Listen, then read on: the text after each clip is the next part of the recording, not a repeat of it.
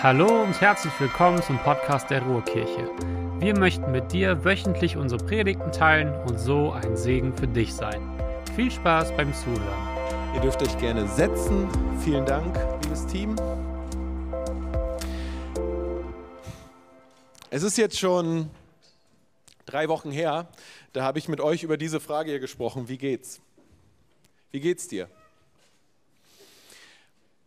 Und ich möchte auch heute wieder darüber sprechen, über dieses Wie geht's dir? Wir, wir haben uns über unsere Gefühle ausgetauscht oder darüber nachgedacht. Und das ist vielleicht gerade heute an so einem Ewigkeitssonntag, Totensonntag, gar nicht so einfach, weil du vielleicht gerade eine ganze Menge fühlst oder weil du gerade heute überhaupt nicht über Gefühle nachdenken willst.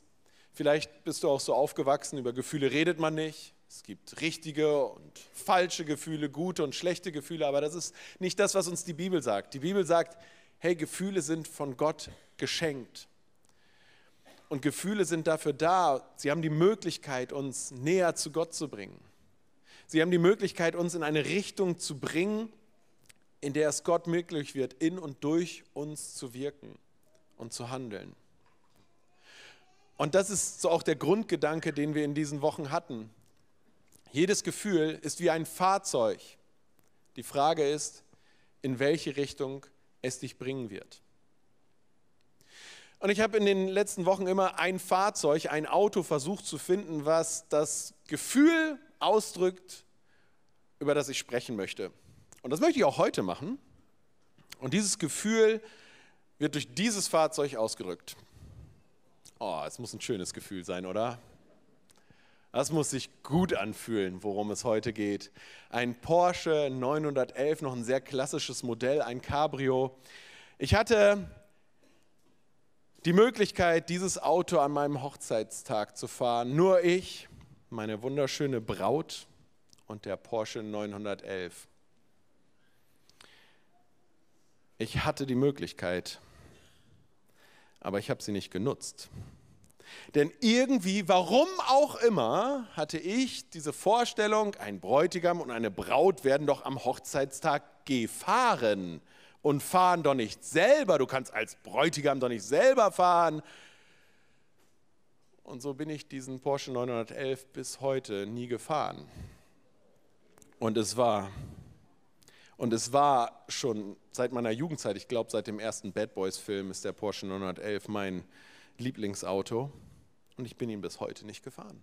Ich hatte die Möglichkeit dazu, aber ich bin ihn nie gefahren. Und das macht mich traurig. Das macht mich traurig. Und vielleicht denkt ihr so, ja, jetzt komm, es geht nur um ein Auto. Ja, aber wisst ihr, was mein erstes Auto war? Das hier. Ein Nissan Sunny N14 Hatchback in Braun. Es war sogar eher bronzebraun aber er hatte 70 PS.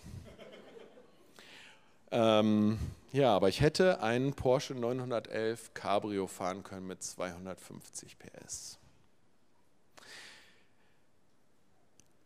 Das macht mich traurig. Ich möchte heute darüber sprechen, dass wir manchmal traurig sind. Und ja, ich weiß, über ein Auto traurig zu sein, da gibt es wesentlich andere Dinge, wesentlich wesentlichere Dinge, über die man traurig sein kann. Und auch darüber möchte ich sprechen.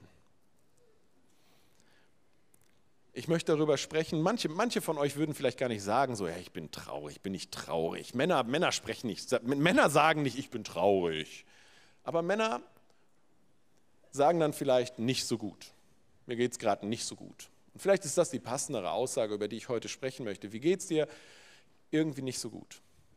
Irgendwie nicht so gut. Und wir alle kennen das, dieses Gefühl, wir hatten mal etwas, aber wir haben es verloren. Wir hatten mal etwas ganz Besonderes. Gerade eben war alles gut, aber ich habe es verloren. Und dabei ging es um mehr als ein Auto. Es ist dieses reale Gefühl des Verlustes. Ich hatte etwas Großartiges, ich habe es verloren und ich bin mir jetzt nicht sicher, ob ich es jemals wieder bekomme. Das können banale Dinge sein, die aber etwas mit dir machen. Ich zum Beispiel stehe morgens vorm Spiegel und denke, wo sind meine Haare hin? Ich hatte mal so schön dickes Haar. Und jetzt versuche ich das noch irgendwie so kaschieren und zu kaschieren und sehe wahrscheinlich irgendwann aus wie so ein, wie so ein ganz peinlicher amerikanischer Präsident. So, aber es macht etwas mit mir. Ich hatte mal was, aber es ist jetzt weg. Wie konnte es so weit kommen? Okay, früher hatte ich auch ein Ideal. Ich hatte ein Ideal. Dieses Ideal war, dass ich ein Vater bin, der nie die Fassung verliert. Ich werde nie die Stimme erheben und ich hätte nie gedacht, dass ich mich irgendwann an einem Ort wiederfinde, wo ich regelmäßig die Fassung verliere, wenn ich mit meinen Kindern zusammen bin. Und das fühlt sich nicht gut an. Ich hatte das Ideal, starke Beziehungen zu bauen. Freundschaften bis ins hohe Alter. Freundschaften, die ein Leben lang halten. Aber wenn ich ehrlich bin, ich habe manche Freundschaft, von der ich gedacht habe, die hält ewig, die ist einfach, boom, kaputt gegangen und ist jetzt weg. Und ich, ich, ich, ich weiß nicht, wie konnte es kommen. Und ich bin kein bitterer Mensch, aber ich merke, hin und wieder bin ich verbittert über andere, verbittert über Situationen. Wo ist das jetzt hin? Ich bin mir sicher, das können einige von euch nachfühlen. Ihr hattet Freunde, sie waren dir ganz nah, das ist eine Person vielleicht, die du geliebt hast. Es war eine starke Beziehung, doch jetzt ist sie weg, ist nicht mehr da. Vielleicht sitzt du hier und du würdest sagen, weißt du was, ich hatte mal eine tolle Familie, ich hatte eine tolle Beziehung zu meinen Eltern oder ich hatte eine tolle Beziehung zu meinen Geschwistern, ich hatte eine tolle Beziehung zu meinen Kindern, aber ich sitze heute hier und das ist alles weg und das macht mich traurig da fühle ich so eine Bitterkeit, vielleicht Einsamkeit, Hoffnungslosigkeit. Vielleicht hast du im letzten Jahr oder in den letzten Jahren jemanden verloren, weil die Person auch gestorben ist. Vielleicht war die Person in einem Alter und du konntest dich darauf vorbereiten, weil es natürlich war, dass diese Person geht. Vielleicht hat es dich aber auch überrascht. Und es kam viel zu früh. Und ich weiß, dass hier Menschen sitzen,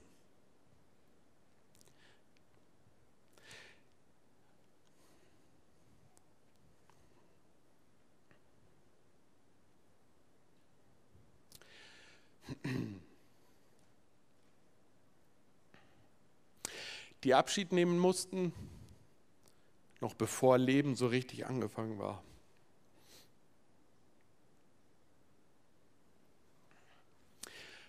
Und damit geht es einem nicht gut.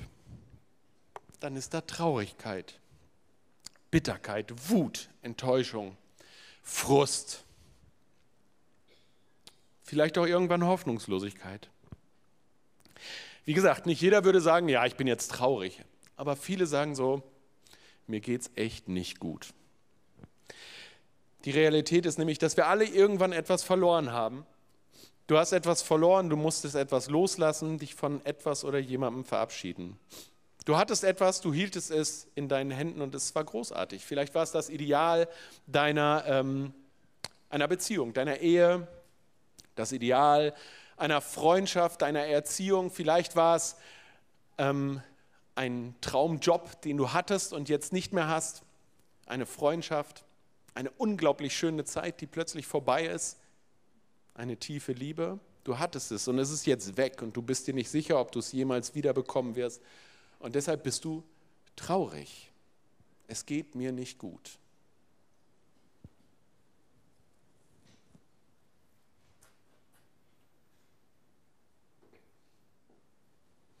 Heute gut, dass es kein Headset, dass das Headset nicht funktioniert. Wie schon in der letzten Predigtreihe möchte ich auch mit euch heute auf David schauen. David war ein starker Mann, ein starker König, ein starker Kämpfer, aber David war auch unglaublich menschlich. Der hat mit seinen Gefühlen nicht, die hat er nicht versteckt, die hat er ziemlich offen vor sich hergetragen. 73 von 150 Psalmen, von Gebeten und von Liedern sind von ihm geschrieben worden und er, er beschönigt dort gar nichts. Er, er, er drückt dort seine Gefühle aus, er nimmt uns mit in seine Gefühlswelt und manchmal liest man diese Psalmen und denkt so, Bro, ist es gut, dass du das so offen sagst?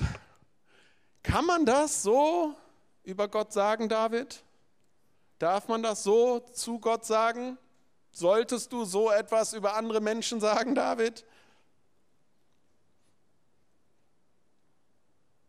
Nur wenigen Menschen wurde so früh so viel gegeben wie David. Ich meine, der war gerade mal geboren als jüngster Sohn einer ganzen jungen Schar in der Familie. Da kam einer der größten Propheten in sein Familienhaus auf der Suche nach dem neuen König.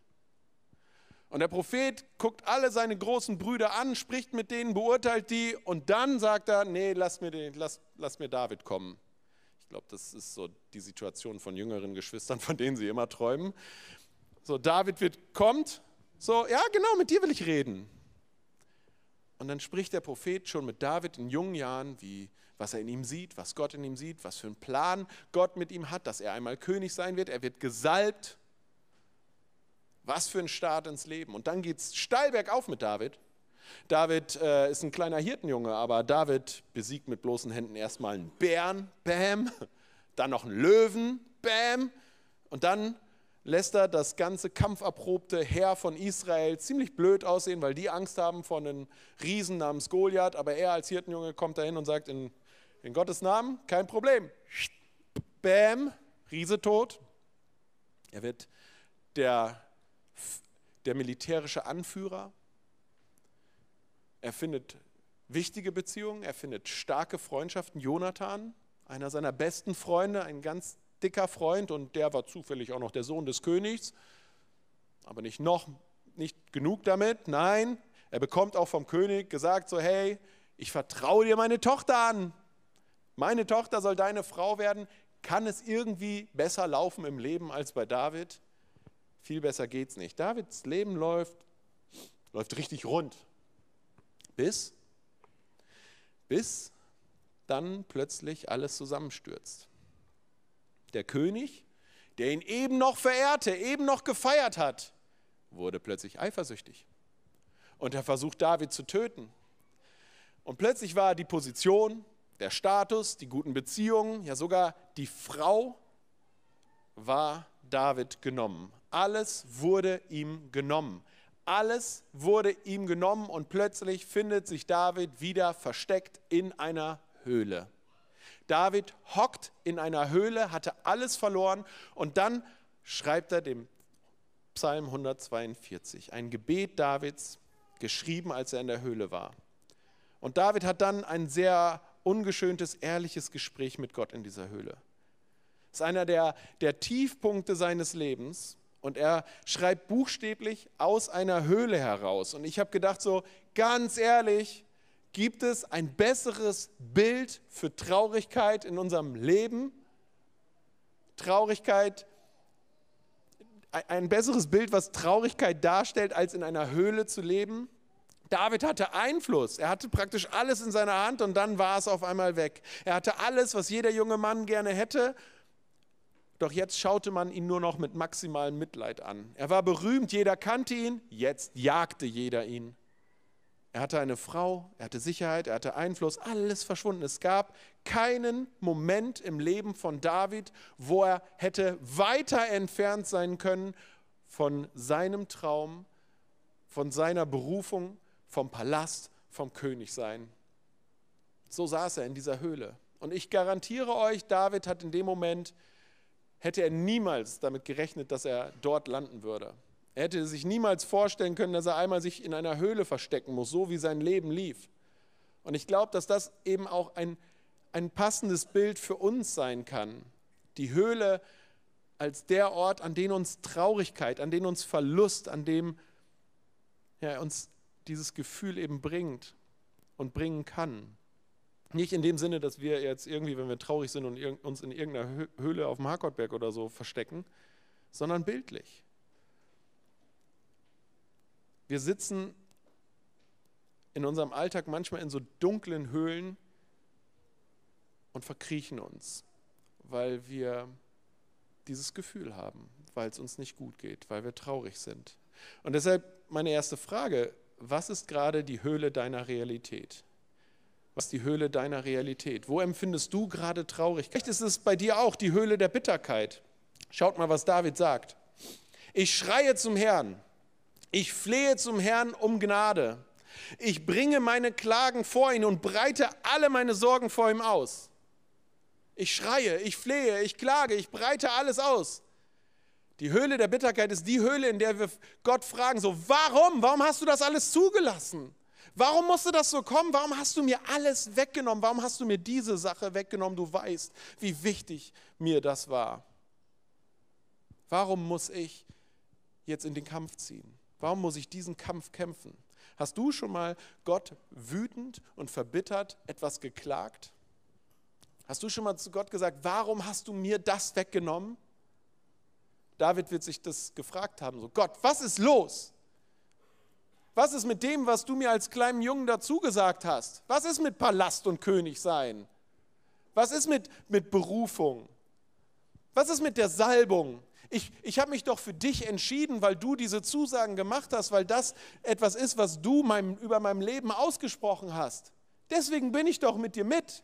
Deswegen bin ich mit dir unterwegs. Deshalb habe ich mich für dich entschieden. Aber das, wo ich jetzt hier bin in dieser Höhle, das ist kein guter Ort. Das fühlt sich nicht gut an, Gott. Oder dein Alltag hat dich in die Höhle der Hoffnungslosigkeit geführt. David schreibt, denn ich bin verzweifelt und du allein weißt den Ausweg. Wohin ich mich auch wende, überall haben meine Feinde mir Fallen gestellt.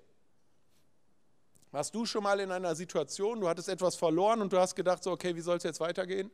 Ich weiß nicht mehr, wie es weitergehen kann. Ich weiß überhaupt nicht, in welche Richtung ich laufen soll. Und wie bei David bleibt es dann nicht dabei, dass wir nicht nur wissen, was wir tun sollen, wie wir reagieren sollen, wie wir uns verhalten sollen, damit irgendwie etwas wieder gut oder besser wird. David wusste auch, wenn ich hier rauskomme, dann warten da jede Menge Fallen auf mich. Mit anderen Worten, selbst wenn ich es irgendwie schaffe, weiterzumachen, hier wieder rauszukommen, ist es doch garantiert, dass ich mich bald an demselben Ort wiederfinde. Das ist die Höhle der Hoffnungslosigkeit die dir sagt, dass du nie wieder rauskommst. Es kann nie wieder so werden, wie es damals war, wie es gestern vielleicht noch war. In meiner Zukunft sieht es nicht besser aus als in meiner Vergangenheit. Das kann gar nicht.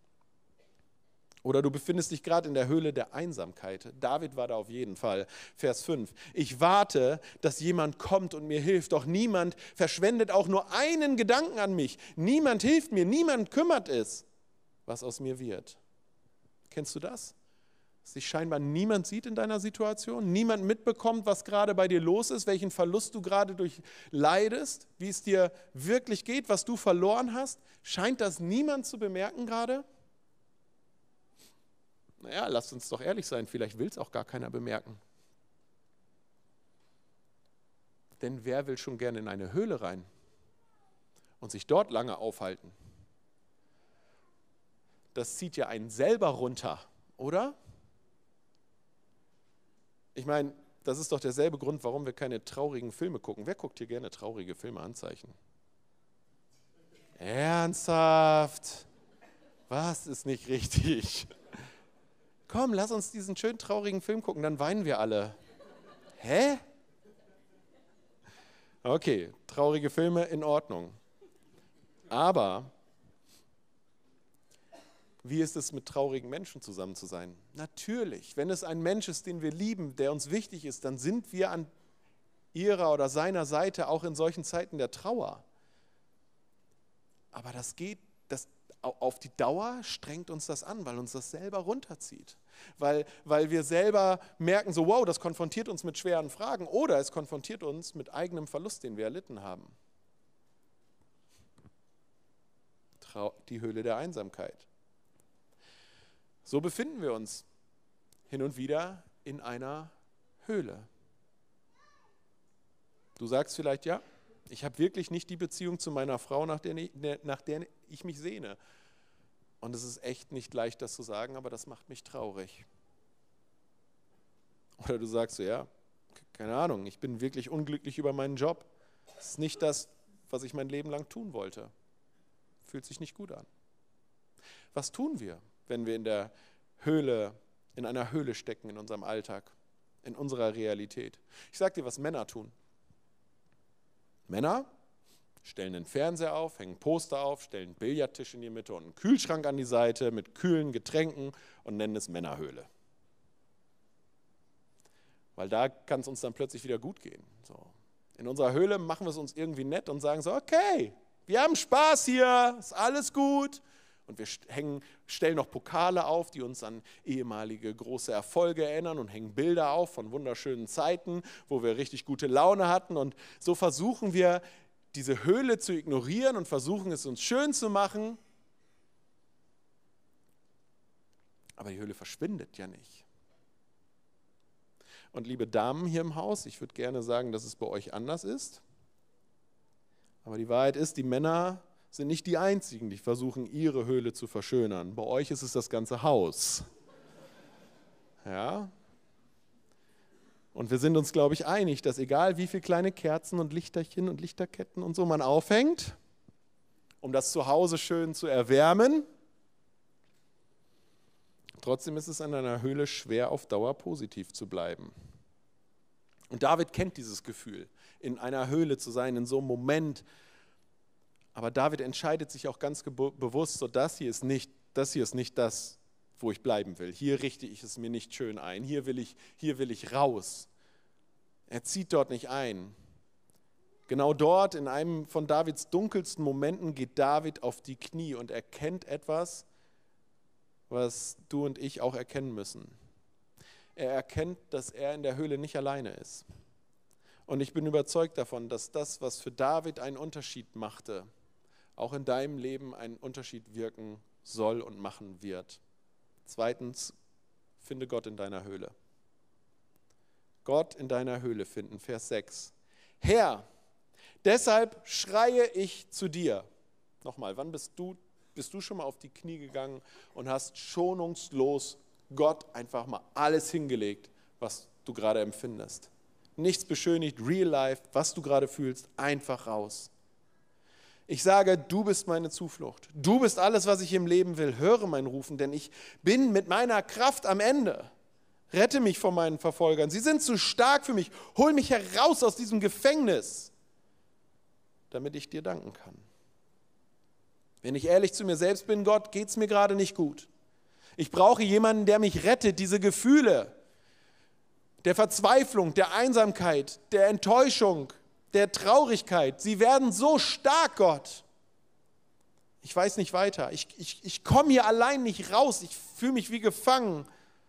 Ich brauche dich, Gott. Jetzt, hier in meiner Höhle. Und ich weiß, dass du mich hier nicht alleine lässt. David erkennt hier etwas. Er, er, er, kommt, er, er versteht es, als er in der Höhle ist. Oder besser, er findet etwas in der Höhle, was wir so oft vermissen und doch alle suchen, nämlich Gottes Nähe, Gottes Kraft, Gottes Güte, Gottes Frieden in dieser Situation, Gottes Reden, Gottes Stimme auf die Fragen, die wir haben in unserem Leben, in unserer Realität. So viele von euch können das bezeugen, dass Gottes Gegenwart nie zugänglicher, nie greifbarer ist als in einer Höhle, in der wir drin stecken. In unseren rohen, echten, unabgelenkten Momenten, in denen wir einfach sind, wer wir sind, wo wir fühlen, was wir fühlen. Ich glaube wirklich, dass wir oft in eine Höhle hineinrennen, um uns vor unseren Gefühlen vielleicht auch zu verstecken. Aber wenn wir das verstehen und das erkennen, ich glaube, dass Gott dann nie greifbarer ist, seine Gegenwart nie greifbarer ist als in diesen Momenten. Und dann kann in der Höhle etwas passieren, dann kann nämlich dieses Fahrzeug der Traurigkeit plötzlich in eine neue Richtung gelenkt werden. In eine Richtung, die vielleicht rausführt aus der Höhle. Wir können eine neue Perspektive bekommen, weil das Fahrzeug in eine neue Richtung gelenkt wird. Und noch etwas kann passieren. David fand nicht nur Gott in seiner Höhle, sondern David fand auch echte tragende Beziehungen in seiner Höhle. Hast du solche Beziehungen für deine Höhlenzeiten? Echte Beziehungen in deiner Höhle finden. Ich habe vorhin gesagt, Traurigkeit, so das ist das Gefühl, wo wir uns ganz oft auch alleine fühlen, wo uns niemand versteht und auch niemand verstehen kann. Niemand sieht mich. Ich bin allein mit meinem Verlust, mit meinem Schmerz, mit meiner Angst. David verbrachte ungefähr zehn Jahre auf der Flucht. Zehn Jahre. Ich bin mir sicher, er hat mehrere Höhlen durchlebt von Höhle zu Höhle gegangen. Und er hat gedacht, als er diesen Psalm schreibt, er ist alleine, er ist einsam, niemand sieht ihn. Das hat er gefühlt. Aber das war nicht Tatsache. Das sehen wir nämlich in seiner Geschichte. Er flieht in die Höhle und dann passiert Folgendes. 1 Samuel 22, 1 bis 2. Da verließ David Gad und floh in die Höhle Adulam. Als seine Brüder und alle, die zu seinem, zum Haus seines Vaters äh, gehörten, davon erfuhren, schlossen sie sich ihm bald an. Und noch weitere kamen. Männer, die in Not waren, sich verschuldet hatten und verbittert waren.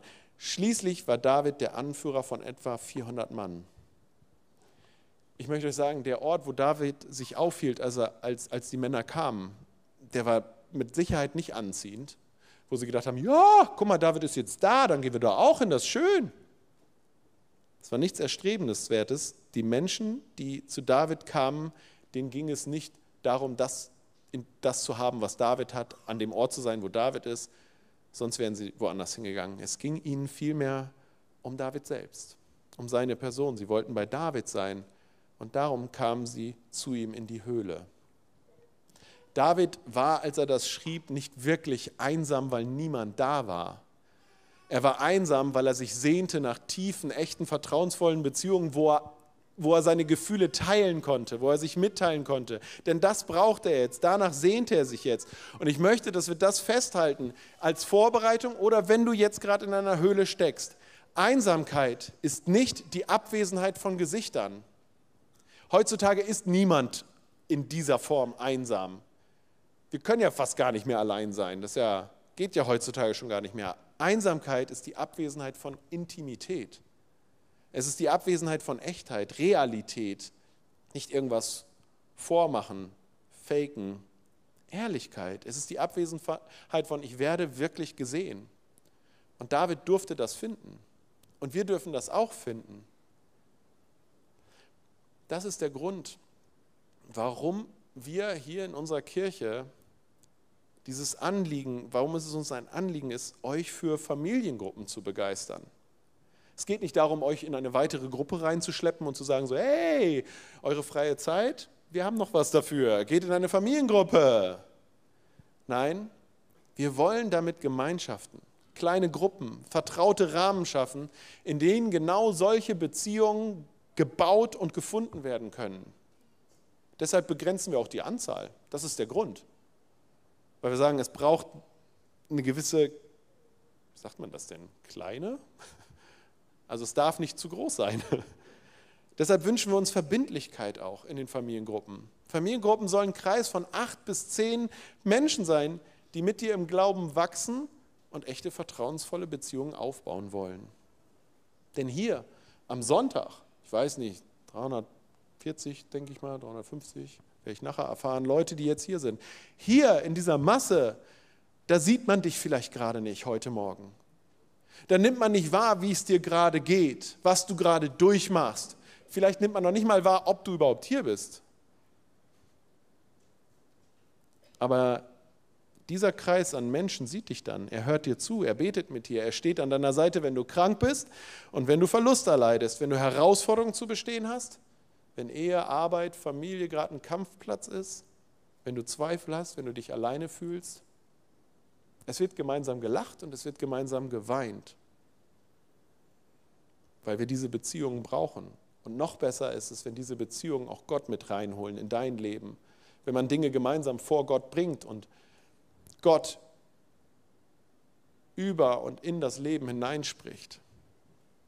All das ist in den letzten Jahren vereinzelt in Familiengruppen passiert in unserer Kirche. Lass Menschen in deine Höhle und sei bereit, mit ihnen in ihre Höhle reinzutreten. Ich möchte euch da wirklich Mut machen, denn dann können Dinge passieren, dann kann etwas Unerwartetes passieren, dann kann Gott wirken. Denn David spricht diese Worte aus Psalm 142, als er in einer Höhle sitzt. In diesem Moment, wo er sich alleine fühlt, hoffnungslos fühlt, Bitterkeit empfindet, sieht er nichts anderes als seine Höhlenwände. Er sieht nichts anderes als die Wände seiner dunklen Höhle. Aber ich, wir, wir kennen, die meisten von euch kennen, wie die, wissen, wie die Geschichte weitergeht. Wir kennen die Geschichte. Diese Höhle ist nicht das Ende. Wir wissen, dass da tatsächlich noch der Palast kommt, dass David tatsächlich noch König wird. In diesem Moment, Psalm 142, da sitzt er in einer Höhle und hat das Gefühl, niemanden an seiner Seite zu haben, aber dann kommen 400 Männer, deren Herz ihm gehört. Und wir lesen davon, wie sie ihr Leben für ihn riskieren werden und wie er buchstäblich noch die besten Momente seines Lebens vor sich hat. David konnte in dem Moment nur die Wände seiner Höhle sehen. Aber Gott er hatte etwas zugesagt und Gott sah immer noch den Palast und die große Zukunft. Der Sieg von David war nur in diese Richtung ein Stück weit die Straße runter. Und er musste Gott da wieder mit reinholen, damit der ihn dorthin lenken konnte. Also, wie geht's? Wie geht's dir? Ich habe keine Ahnung, ob irgendjemand von euch aktuell sagen würde, ja, ich hocke in einer Höhle. Aber ich glaube, dass wir hier zusammenkommen, um uns genau daran zu erinnern, dass es etwas, dass es jemanden gibt, der wirklich einen Unterschied für unser Leben bedeutet. Wirklich. Was mehr ist als so nette Worte. Was mehr ist als irgendwelche Ermutigungsverse, die man sich irgendwo hinschreibt. Es gibt jemanden, den wir in unser Auto der Traurigkeit einladen können der gerne dabei ist, der sagt, der sich auf den Fahrersitz setzt, der bereit ist, das Steuer zu übernehmen und das Fahrzeug wieder in eine Richtung lenken will, die aus der Höhle herausführt und herausführen kann. Die Höhle, in der wir stecken, ist real. Manchmal empfinden wir so. Wir erleben dieses, diese Traurigkeit, diese Dunkelheit. Wir sehen nur noch dunkle Wände. Aber da gibt es eben dieses Kreuz. Und da gibt es diese Person, die da am Kreuz gestorben ist für uns für all unsere Dunkelheiten im Leben, für all die, die Gottesferne in unserem Leben ist er dort gestorben. Und man hat ihn da runtergenommen, man hat ihn in Stoff gewickelt, man hat ihn in eine dunkle Höhle gelegt. Es gibt, glaube ich, keine dunklere und traurigere Höhle als das Grab. Aber wir wissen auch, wir glauben auch, und wir dürfen das als wahr erfahren, dass diese dunkle Höhle, dieses Grab nicht das Ende war, sondern drei Tage lang am traurigsten Ort, den es gibt. Und dann war der Stein weggerollt. Und dann wurde aus der Höhle dieser Niederlage, aus dieser Höhle der Traurigkeit eine Höhle des Sieges. Es wurde eine Höhle des Sieges. Und deshalb stehe ich hier Sonntag für Sonntag, weil ich daran erinnern will, und heute will ich sagen, vielleicht bist du in einer Höhle der Traurigkeit, der Hoffnungslosigkeit, der Verzweiflung, der Einsamkeit, der Perspektivlosigkeit. Für manche von euch ist gerade der heutige Tag, dieser Ewigkeitssonntag, besonders enges Loch. Aber Jesus hat die Höhle verlassen und hat gesagt, ich möchte an in dein Fahrzeug der Traurigkeit, in dein Fahrzeug deiner Gefühle einsteigen und das Lenkrad übernehmen. Denn dieselbe Kraft, die Jesus aus dem Grab geholt hat, Römer 8, Vers 11, lebt jetzt auch in dir. Es ist dieselbe Kraft, die den Tod besiegt hat, die jetzt auch in deinem Leben kraftvoll wirken will. Jesus wurde zu neuem Leben erweckt, damit wir neues Leben finden dürfen in einer intimen Beziehung mit unserem himmlischen Vater. Dieselbe Kraft, die damals den Stein weggerollt hat, darf auch in deinem Leben erfahrbar werden. Und ich will ehrlich sein, Sieg bedeutet nicht, dass du dein altes Leben, deine alten Freunde, deine Träume zurückbekommst. Sieg bedeutet, wenn du ihm vertraust, wenn du ihm erlaubst, dich in deiner Höhle zu treffen, wenn du anderen erlaubst, dich in deiner Höhle zu treffen, dann gibt es einen Weg, der rausführt und dass du weitergehen kannst. Vielleicht gibt es in deiner Zukunft Beziehungen, die besser sind als die der Vergangenheit. Sieg bedeutet, Jesus lässt dich nicht da, wo du jetzt gerade bist. Und der Sieg mag nicht für dich nicht so sein, dass alles wieder gut wird. Aber es bedeutet, dass Gott zu seinen Zusagen steht. Und es bedeutet, dass du neu Frieden finden kannst, neue Freude finden kannst, neue Kraft finden kannst, neue Berufung, neue Erfüllung, neuen Sinn finden kannst mit Jesus. Und wenn wir heute daran erinnert werden, dass unser Leben hier auf der Erde endlich ist, ein Ende findet, dann bedeutet Sieg, wir werden Jesus gegenüberstehen. Wir werden nicht in einem dunklen Loch liegen, sondern wir werden eine für uns vorbereitete Wohnung in der Herrlichkeit Gottes beziehen dürfen. Und jetzt möchte ich beten.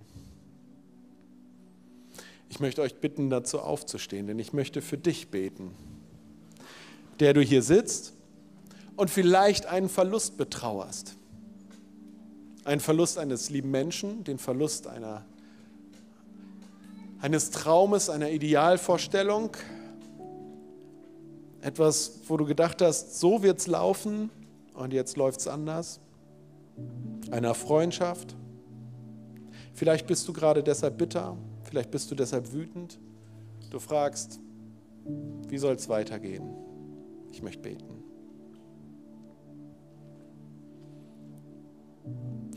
Gott, danke, dass wir zu dir kommen können, so wie wir sind. Du liebst uns, du kennst uns und liebst uns.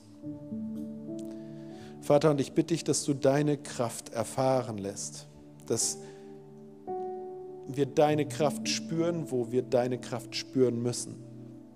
Lass uns deine Gnade und deine Liebe erleben wo wir es gerade am dringendsten brauchen.